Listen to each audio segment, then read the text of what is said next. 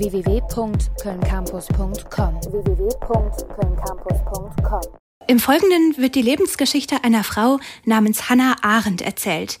Sie wurde zu einer anderen Zeit in einer verlorenen Welt, in einem verlorenen Land geboren. Sie war Flüchtling, Philosophin, Denkerin. Damit beginnt die Graphic Novel Die drei Leben der Hannah Arendt von Ken Grimstein, die Mitte November erschienen ist. Meine Kollegin Katja Egler hat sich mit der Graphic Novel zu einer der größten Denkerinnen des 20. Jahrhunderts auseinandergesetzt. Katja, welche drei Leben der Hannah Arendt zeigt das Buch denn?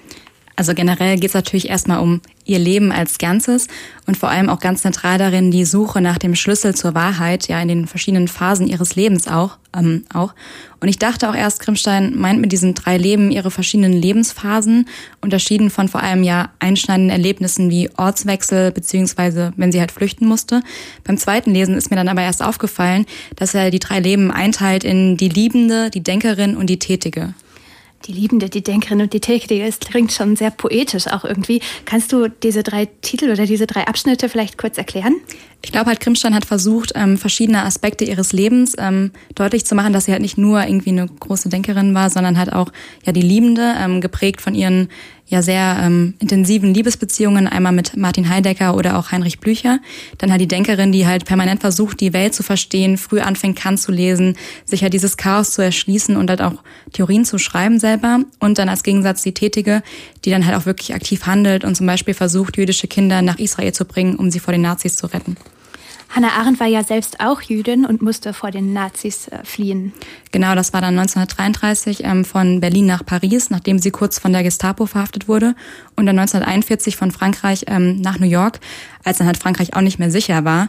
Und bevor sie Frankreich aber verlassen konnte, war sie zwischenzeitlich auch in einem französischen Internierungslager. Das wusste ich zum Beispiel gar nicht vor der Lektüre von dem Buch. Also allein schon diese wenigen Informationen lassen auf jeden Fall ein sehr bewegendes Leben und auch wahrscheinlich eine bewegende Lektüre dieser Graphic Novel vermuten. Also es handelt sich eigentlich um die Biografie von Hannah Arendt in Graphic Novel Form. Jein, also irgendwie natürlich schon, aber Grimstein ähm, schreibt selbst am Ende, dass die Graphic Novel keinen Anspruch hat, eine wissenschaftliche Biografie zu sein. Denn es gibt auch viele fiktive Teile, gerade wenn man so in die Gedankenwelt Arends eintaucht, das ist da nicht belegt, das ist natürlich erfunden.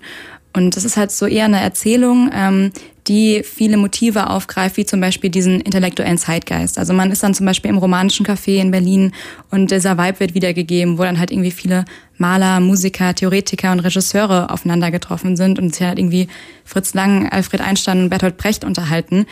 Mm, für mich war es dann eher so, dass das Buch versuchte halt einen Eindruck von der Zeit zu geben, ähm, zwischen diesem Intellektuellen und diesem großen Chaos, was halt mit dem Nationalsozialismus ausgebrochen ist. Okay, Hannah Arendt hat selbst ja aber dann auch wahnsinnig viele Texte und wichtige Bücher geschrieben, um diese Wahrheit eben zu finden oder hat sich immer diese Frage nach Wahrheit gestellt. Das sind ja nicht unbedingt leichte Lektüren, diese Texte von Hannah Arendt. Ist denn die Graphic Novel ein sehr theoretischer Text oder ist sie eher unterhaltsam?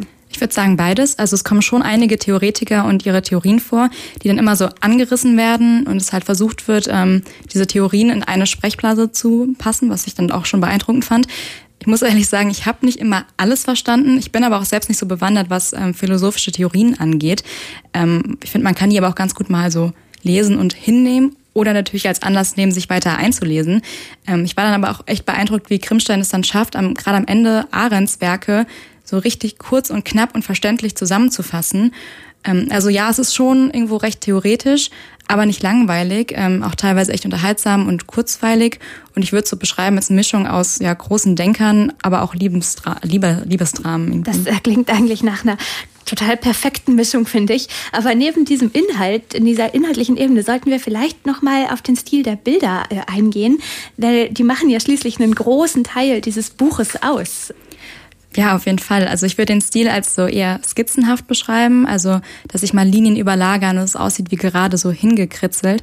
Heißt aber nicht, dass die Bilder dadurch an Wirkkraft verlieren. Ich finde, finde einige Abbildungen ja sogar sehr wirkungsvoll. Die wirken manchmal schon fast laut, wenn man in der Stadt ist, oder aber dagegen sehr drückend still und sehr bewegend, wenn es dann halt auch um ja sehr traurige Momente einfach geht. Ähm, was ich auch sehr auffällig fand, ähm, dass die Gesichter sehr markant sind und ähm, es einen sehr großen Wiedererkennungswert von den Personen gibt. Gerade von ähm, Arendt. Ähm, das Buch ist eigentlich in Schwarz-Weiß gehalten, aber sie hat immer irgendwie dunkelgrüne Kleidung an oder irgendwas dunkelgrünes, sodass man Hannah Arendt immer erkennt. www.kölncampus.com www